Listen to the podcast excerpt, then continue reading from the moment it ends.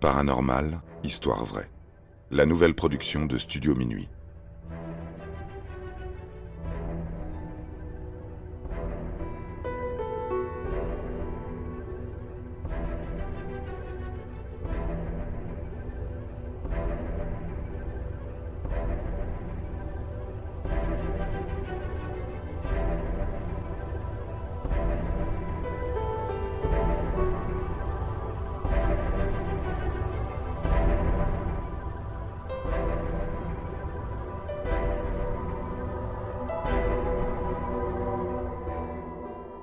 Pensionnat hanté de Girlstown.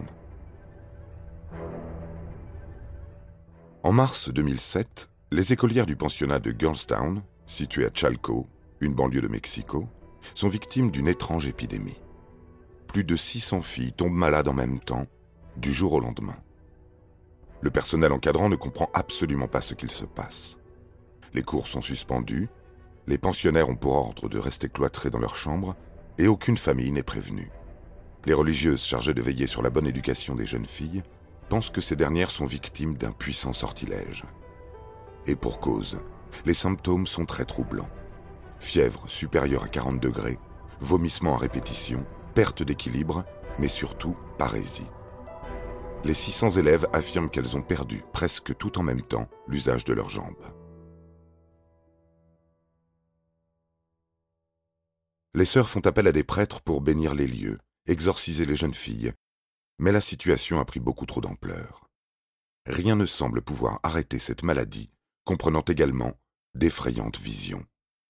Le 7 avril 2007, le journal américain New York Times décide de couvrir l'affaire alors que les élèves sont toujours en proie à la maladie. La presse permet d'alerter les autorités sanitaires sur les étranges phénomènes de Girlstown, jusqu'alors inconnus de tous. Près d'un mois après les faits, une enquête est lancée.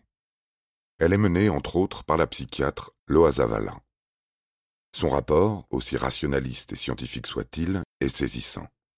Les descriptions des faits rapportés par les victimes elles-mêmes font état de phénomènes paranormaux. Mais sont-ils explicables?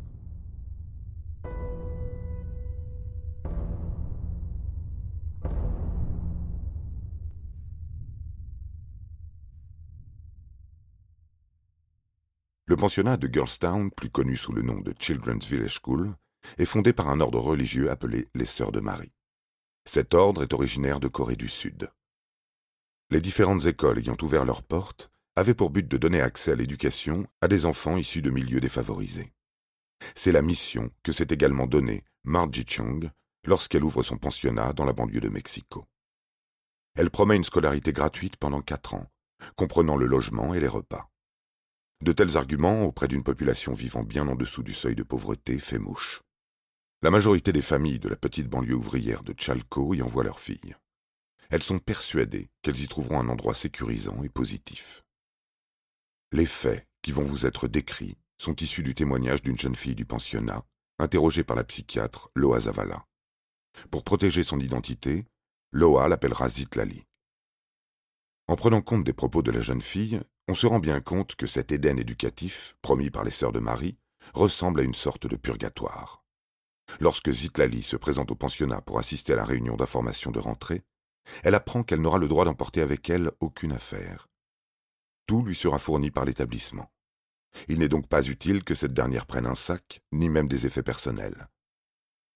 L'idée d'être séparée à ce point de sa famille, sans même pouvoir apporter une photo, est très rude. Cependant, la situation financière et familiale de la jeune fille ne lui permet pas de faire la fine bouche. Elle accepte, sans concession, les règles particulièrement violentes de l'établissement. Une semaine a déjà passé, et sa mère, ses frères et sœurs lui manquent beaucoup. Il n'y a rien d'amusant à faire dans ce type de pensionnat pour une jeune fille de douze ans. Elle est obligée de porter un uniforme, d'avoir les cheveux constamment attachés par une queue de cheval très serrée. Le programme scolaire se compose d'une partie théorique, avec apprentissage des mathématiques rudimentaires, de la géographie et du mexicain, et d'une partie pratique avec des ateliers couture et cuisine, entre autres. Les chaises sur lesquelles elle doit s'asseoir en classe ne sont pas du tout confortables. L'assise est dure, les tables sont petites. Elle et ses camarades se plaignent de courbatures les premières semaines. Lorsqu'elle n'a pas école, elle est obligée de se rendre à la messe, d'étudier des écrits religieux à la bibliothèque. tout divertissement est proscrit. Il n'y a ni roman, ni magazine, ni radio, ni télévision. Zitlali se sent très seule. Elle n'est pas autorisée à écrire à sa famille. Et tout bavardage, le soir au dortoir, est sévèrement sanctionné. Peut-on imaginer pire vie pour une adolescente?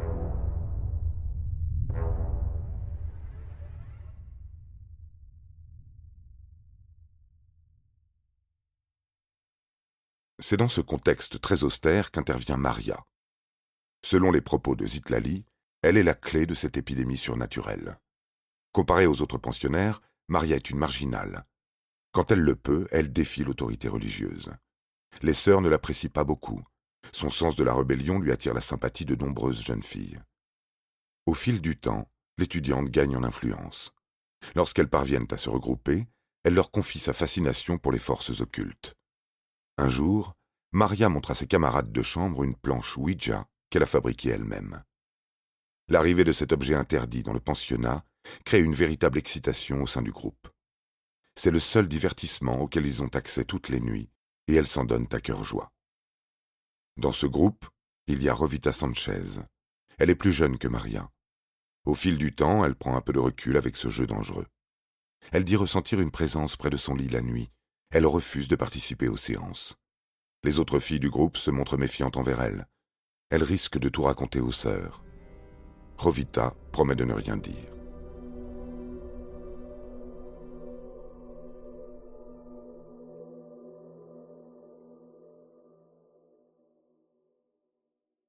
Au printemps de l'année 2006, Girlstown organise une rencontre sportive entre classes. Au programme, tournoi de basketball, l'unique sport pratiqué dans l'école. C'est le meilleur moment de l'année pour les filles, le seul durant lequel elles sont autorisées à prendre plus de liberté. Maria prétend que grâce à sa planche Ouija, elle peut demander aux esprits de faire tourner le championnat en faveur de l'équipe dans laquelle joue l'une de ses très bonnes amies, Lise. Cette dernière gagne le tournoi. Coïncidence? Pour les filles du pensionnat, pas du tout. Les filles des autres équipes perdantes décident de tout raconter aux sœurs.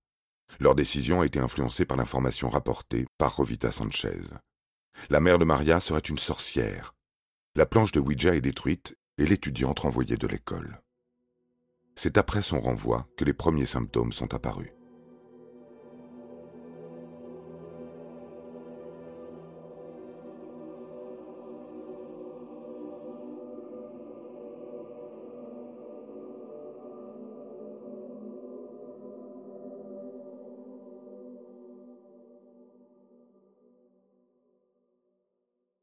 Toutes les étudiantes de Girlstown ne sont pas tombées malades en même temps.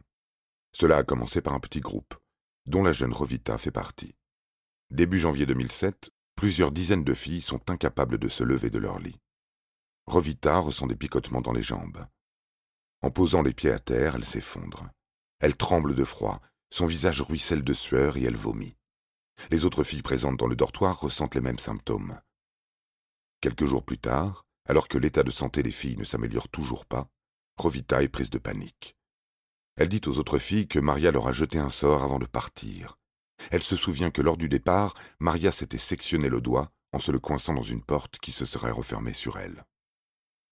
Avant de quitter définitivement l'école, elle aurait pointé de son doigt ensanglanté les quelques filles qui se trouvaient sur son chemin et aurait prononcé ces mots. Si tu m'as mal jugé, alors tu tomberas malade. Tu ne seras plus capable de marcher, je te maudis. Dès lors, de nouvelles filles tombent malades. Une fois que la rumeur de la malédiction s'est répandue dans toute l'école, c'est l'ensemble des pensionnaires qui se retrouvent cloués au lit, paralysés.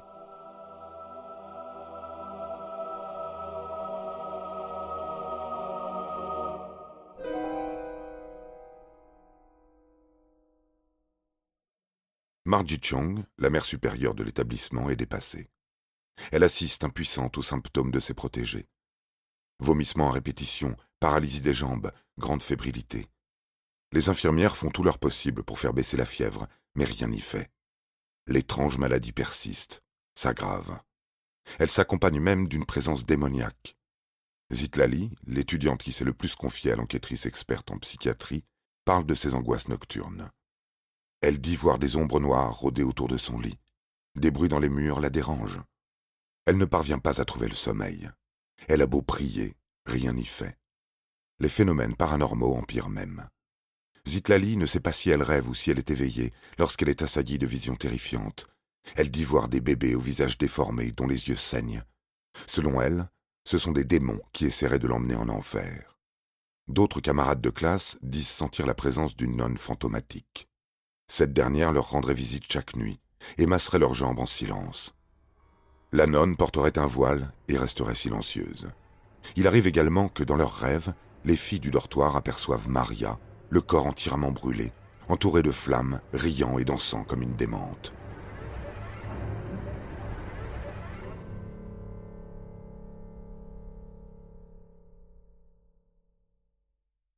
Si pour ces jeunes croyantes, il s'agit bien là d'une malédiction lancée par Maria, pour la psychiatre, c'est l'affaire d'hystérie collective la plus incroyable qu'elle n'a jamais vue. Elle décide de poursuivre son enquête bien au-delà des simples témoignages des malades. Elle souhaite connaître l'histoire de chaque fille et déceler dans leur passé un événement traumatique refoulé. Elle découvre que Girlstown est avant tout un refuge pour les jeunes filles souhaitant fuir un environnement familial violent. Elle apprend par exemple que Zitlali se sent très seule à la maison. Sa mère a dû fuir trois maris violents. Zitlali est abandonnée par son père à l'âge de deux ans. Son premier beau-père la frappait et son deuxième lui faisait des attouchements sexuels. Malgré la vie difficile au pensionnat, elle a trouvé un véritable refuge. Pour la psychiatre, tout commence à prendre un sens. Selon elle, les douleurs ressenties au niveau des jambes sont déclenchées par des traumatismes psychologiques. Mais alors, comment expliquer que cela ait pu se produire sur 600 filles, sur une durée aussi courte? Selon le docteur Zavala, les étudiantes ne parvenant pas à extérioriser leur souffrance due à un manque de sociabilisation auraient matérialisé leur traumatisme en se rendant malades. L'incident de paralysie de Girlstown est en réalité un trouble de conversion doublé d'une psychose collective, un cas extrêmement rare, mais parfaitement plausible. Les scientifiques et les médecins ayant produit le rapport fédéral, signé conjointement avec Loa Zavala, valident cette forme de somatisation. Après plusieurs heures d'entretien avec Zavala, Zitlali se remet rapidement de ses symptômes. Ses jambes retrouvent leur fonctionnement, comme si la parole avait simplement suffi à expulser le mauvais esprit, autrement dit la peur que lui inspire son beau-père. Les autres étudiantes, éprouvant encore des difficultés à marcher, sont renvoyées dans leurs familles respectives. À la maison, ils ont retrouvé le calme et la sérénité nécessaires pour leur permettre de guérir. Les bonnes sœurs du pensionnat n'acceptent pas l'explication scientifique, Selon elle, il faut absolument retrouver Maria et lui demander de lever le sort. Cette dernière demeure introuvable.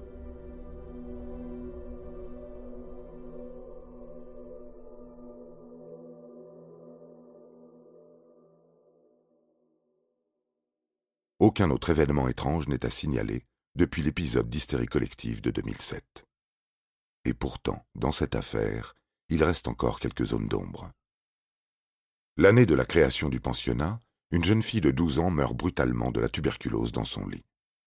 Depuis, le dortoir a abrité de nombreuses étudiantes. Plus d'une décennie plus tard, la jeune fille est aperçue par des centaines de témoins, errant dans les chambres, vêtue de blanc avec du sang dans la bouche. Hallucination collective due à la forte fièvre? Certainement. Comme nous l'avons évoqué, l'hystérie collective est un phénomène rare, mais qui existe pourtant bien. Il est très impressionnant et peut facilement déstabiliser. Lorsque l'on perd tout repère, en tant que croyant, il est naturel de se réfugier dans la religion. Le diable est en chaque phénomène inexplicable. Aujourd'hui, nous avons le recul nécessaire pour donner une explication scientifique à cela. Les cauchemars et les hallucinations s'expliquent par la forte fièvre qui a accompagné la paralysie. Quelques séances de psychiatrie ont permis aux filles de Girlstown de se remettre. Mais lorsque des personnes qui n'ont jamais communiqué entre elles voient la même chose. C'est très étrange.